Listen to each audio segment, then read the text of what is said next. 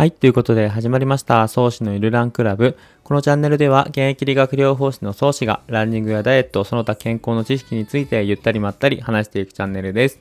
今日も皆さん聞いていただいてありがとうございます。ということで、と以前ですね、カツオの話をエピソードで撮らせていただいたと思います。そしたらですね、とツイッターの方でちょっとメッセージをいただきましたのでご紹介させていただきます。まあ、リスナーの方なんですけれども、ご夫婦の方で、と宗志くんとそろそろカツオの美味しい時期だと元漁師のパパが言ってましたよっていうメッセージをいただきました。ありがとうございます。えっと、夫婦なので旦那様の方がですね、えっと、カツオが美味しい時期が来るよって教えていただいたんですけれども、あの、やっぱカツオ、まあ、そろそろですよね。で、ただですね、やっぱり一人暮らしの男子なので、あんまりね、魚料理をしないんですよね。えっと、まあ、自宅からね、あの、実家からね、サバ缶とかいろいろ送られてきてそういうのは食べるんですけれどもやっぱり実際にこう生魚を買って自分でさばいてまあ、こう煮付けにしたりだったりとか焼いたりして食べるっていうのはなかなかこうしないなっていうところが正直あるので、まあ、カツオ美味しい時期ただですねやっぱスーパーとかに行くとですねあのカツオのたたきだったりとかお刺身売ってあるのでそれはねちょいちょい買って食べています。なのでまあこれからカツオが美味しい時期が来るということで、僕もあのスーパーでカツオのたたきとか、そういうお魚をね、見つけた時には、なんか自分もまた買って食べてみようかなって思います。あの、本当にメッセージありがとうございました。なんかこう、あ、そうなんだってこう思ったので、僕もこれからお魚が美味しい時期を楽しんでいきたいと思います。本当にこう夏も終わりかけというか少しずつ朝晩は冷えるようになってきてすごく涼しやすい日が続いていますね。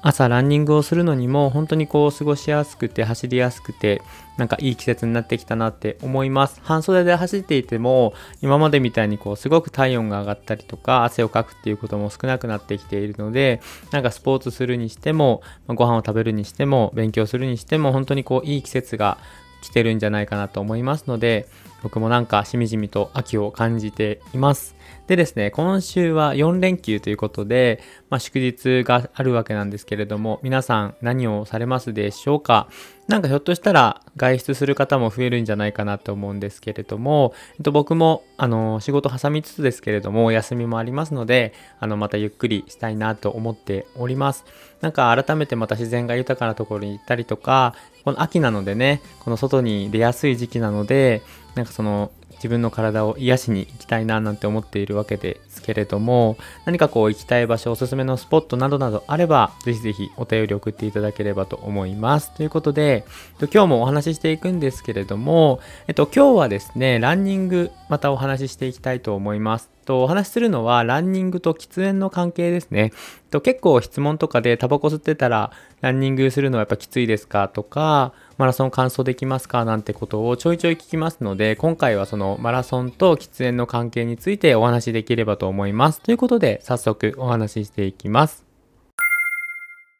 はい、ということで始めていくんですけれども、まずですね、呼吸の仕組みについて簡単に知っておいた方がいいと思うので説明していきます。えっと、呼吸っていうのはですね、皆さんこう吸って息を吐くんですけれども、その間に、あの、気管を通って肺の中に入ります。で、肺の中にある肺胞っていう小さい袋、ここの中でガス交換が行われるんですね。基本的に酸素を吸うと、その肺胞まで到達して、その肺胞の中で酸素が血液の中に送り込まれて、二酸化炭素がその肺胞に戻されて、で、口から二酸化炭素が出る、こういう仕組みで、あの、呼吸っていうのは行われるんですけれども、非常にこの肺胞っていうのは面積が広いです。と肺の中にですね、約4億個の肺胞が存在していて、その表面積はなんと畳60畳分とも言われています。まあ、このくらい大きい表面積を持つ肺胞なので非常にガス交換っていうのは効率的に行われていくんですけれどもタバコを吸ってしまうと、まあ、良くないことが起きてきます。で、そのあの具体的なメカニズムをこれから説明していきます。えっと、タバコを吸うとですね、まず一酸化炭素っていうものが体の中に入ってきます。で、この一酸化炭素がすごく悪さをしてしまうんですけれども、一酸化炭素が体に入るとですね、酸素よりも強くヘモグロビンと結びつこうとします。なので、一酸化炭素がヘモグロビンと結びつけついてしまうので、酸素のガス交換っていうのがうまく行われなくなります。なので、このランナーにおいては、まあ、酸素をね、取り入れる力っていうのが減ってしまうので、いわゆる最大酸素摂取量って言われるようなランナーのその能力を示す値っていうのがこう低下してしまうのであのランニングにおいて喫煙っていうのは控えておきましょうって言われます。っていうのがまず一つですね。でさらにですね喫煙すると次にですねニコチンって言われる毒素が体の中に入ってきます。でこのニコチンは末梢血管を収縮させて心拍数を上げる動脈硬化血圧上昇につながってきます。でなのでですね心肺に相当な負荷をかけてしまうことになるので、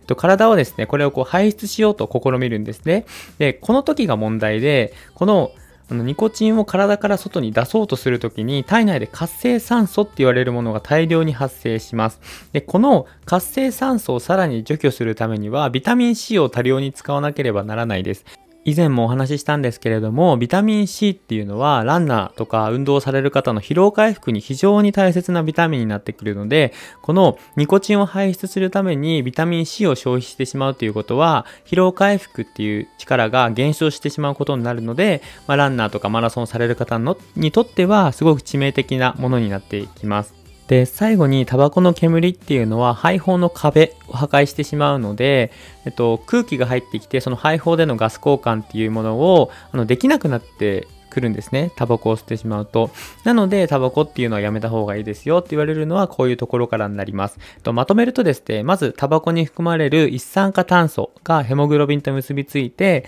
体の酸素の取り込みっていうものを阻害する。それによって最大酸素摂取量が低下する。そしてタバコの成分であるニコチンを排出しようと体内で活性酸素が発生するんですけれどもその活性酸素を代謝するためにはビタミン C がすごく必要になってくるので疲労回復にすごく悪影響を及ぼす。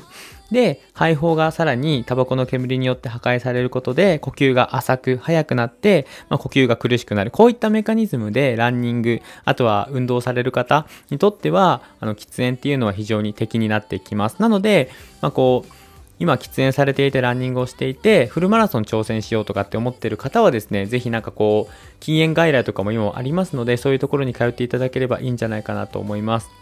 ので、まあこう、参考にしていただいて、あの、これからのね、ランニングライフを楽しんでいただければと思います。もちろんね、あの、喫煙がダメですよというか、まあその、習慣的に捨ているものなので、やはりこう、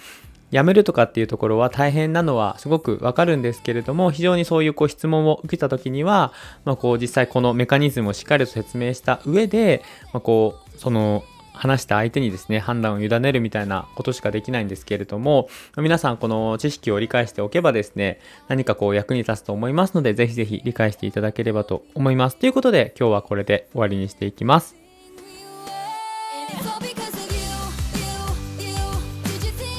はい。ということで終わりにしていくんですけれども、ゆるランクラブでは皆様からのお便りをどしどし募集中です。と番組に関する質問、感想、あとはお体のお悩みなどなど何でも OK なので、えっと、概要欄もしくはプロフィール欄にある応募フォーム URL からラジオネーム、内容をお書きいただいて送っていただければと思います。ということで今日はこれで終わりにしていきます。最後まで聞いていただいて本当にありがとうございました。それではまた次の配信でお会いしましょう。さようなら。